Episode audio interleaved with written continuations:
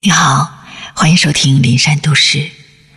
我们来读迈克尔·布洛克的这首《蝴蝶》。春天的第一只蝴蝶，身披橙色和紫色，从我的路上飞过。一朵飞行的花，改变了。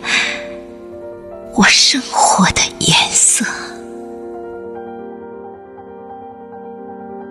是啊，亲爱的你，要学会自我安慰、自我激励，要去寻找、汲取精神的力量，战胜恐惧和迷茫。